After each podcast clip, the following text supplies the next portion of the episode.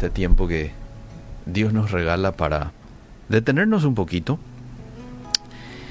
Eh, en la medida de las posibilidades, claro, hay mucha gente que no puede detenerse, muchos quizás están manejando, este, están allí con un informe, pero si de pronto lo podés hacer, y qué bueno que lo hagas, ¿eh? porque es un tiempo en el cual nos tomamos para llenarnos de fortaleza, fortaleza que viene de Dios, para que Él ponga su buena y sabia dirección en cada uno de nosotros. Es un tiempo en el que hacemos un poco de silencio para escuchar la dulce voz de Dios y finalmente aplicar aquello que Él nos indica. De eso se trata la oración. La oración es una conversación con Dios como vos lo harías con un amigo, es una comunicación bilateral de ambas partes, es decir, hablo yo, pero le tengo que dejar hablar también a él. O si no va a ser un monólogo. Y no da gusto hablar con alguien que no te deja hablar, ¿verdad? De hecho, eso no es comunicación. Comunicación es cuando vos emitís algo y recibís ese feedback de la otra persona, ¿verdad? Eso es comunicación. Eso es lo que Dios quiere tener con cada uno de nosotros. A través de la oración yo me descargo de todo lo que me aflige, me quita la paz. Ahora, también esta comunicación al cual me estoy refiriendo, que es la oración entre, eh, la comunicación entre vos y Dios, eh, Dios y vos, también puede tener estorbo. Atención con eso. Atención con eso.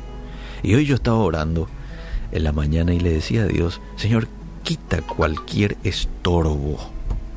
Quita cualquier estorbo que pueda haber entre nuestra comunicación. ¿Mm? ¿Cuáles podrían ser esos estorbos? Bueno, la Biblia menciona algunas. Y estos estorbos hacen que nuestra oración en muchas ocasiones no sean contestadas por Dios. Ojo con esto, por eso es que tenemos que prestar atención a de pronto si no hay algún estorbo en mi comunicación con Dios, porque eso hace que Dios no me conteste y yo le esté hablando y le esté diciendo, haz un poco esto, por favor, Señor, ayúdame un poco con esto, y no está pasando nada porque hay un estorbo. ¿Cuál podría ser un estorbo? Y te lo voy a decir bíblicamente. Uno, falta de confesión de cualquier pecado. Ese es un estorbo.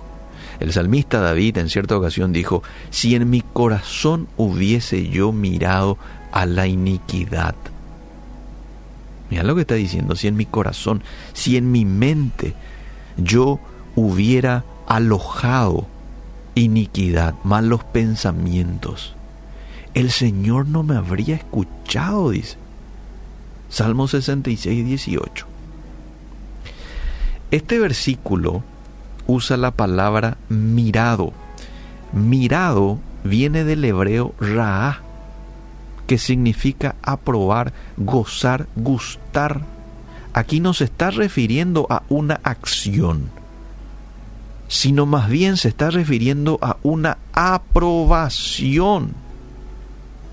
Vos estás aprobando malos pensamientos. Y peor aún si nos alimentamos de ellos.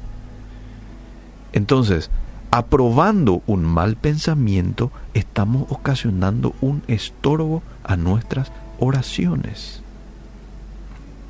No lo estoy diciendo yo, lo dice la Biblia. Por eso que siempre es importante que antes de empezar a orar para iniciar nuestra comunión con Dios, le pidamos perdón si en nuestra mente y en nuestro corazón hemos alojado ideas y sentimientos que a Dios no le agradan. Y si tenemos que confesar algo con alguien, con, no sé, tu pastor, algún amigo, algún pecado que me está quitando la paz o que pueda ser utilizado por el enemigo como acusación, pues hagámoslo hagámoslo. Un texto más nomás que apoya un poco esta idea. Isaías 59.2. Pero vuestras iniquidades, iniquidades en otra versión dice, vuestros pecados, han hecho división entre vosotros y vuestro Dios. Y sigue más el texto. Y vuestros pecados han hecho ocultar de vosotros su rostro para no oír. Clarito. Vuestros pecados han hecho ocultar de vosotros su rostro para no oír. Pecados no confesados, obviamente. Número dos, rencor o falta de perdón a mi prójimo. Este es otro obstáculo. Fíjate lo que dice Marcos 11:25. Cuando estéis orando, perdonad si tenéis algo contra alguno, para que también vuestro Padre, que está en los cielos, os perdone a vosotros vuestras ofensas. Porque si vosotros no perdonáis, tampoco vuestro Padre que está en los cielos os perdonará vuestras ofensas o pecados. Entonces cuando yo estoy diciendo o pienso, no le voy a perdonar a fulano, esto me quita a mí el derecho de pedir perdón de Dios. me quita el derecho. No puedo decir no le voy a perdonar a. Porque es como decir, bueno, y no me perdones entonces Dios, más o menos, ¿entendés? Y yo necesito el perdón de Dios. Yo, Eliseo, necesito el perdón de Dios y todos los días. Supongo que vos también, ¿verdad? Mateo 6:14 dice, porque si perdonáis a los hombres sus ofensas, os perdonará también a vosotros vuestro Padre Celestial. Vamos al punto número 3. Maltratar a mi cónyuge sirve de estorbo en mi oración. Clarito, primera de Pedro 3:7, vosotros maridos, vivid con ellas, las esposas, sabiamente, dando honor a la mujer como a vaso más frágil y como a coherederas de la gracia de la vida, para que vuestras oraciones no tengan estorbo. No necesita mucha explicación el texto porque es muy claro. Cuando a mi esposa no la trato con el respeto que se merece, esto provoca que mi oración no sea escuchada. ¿Cómo es vivir sabiamente? ¿Cómo es tratarla como a vaso frágil? Bueno, un vaso frágil uno cuida demasiado. No dejas en cualquier lugar, ¿verdad? ¿Mm? Entonces, bueno, tomemos la decisión. Si de pronto en el pasado has tratado mal a tu cónyuge, hoy es un muy buen día para ir a pedirle perdón y restituir, si algo tenés que restituir, y desde hoy en adelante tratarla como un vaso frágil. Número 4. La avaricia es otro estorbo. Clarito también hay un texto en Proverbios 21:13. El que cierra su oído al clamor del pobre, también él clamará y no será oído.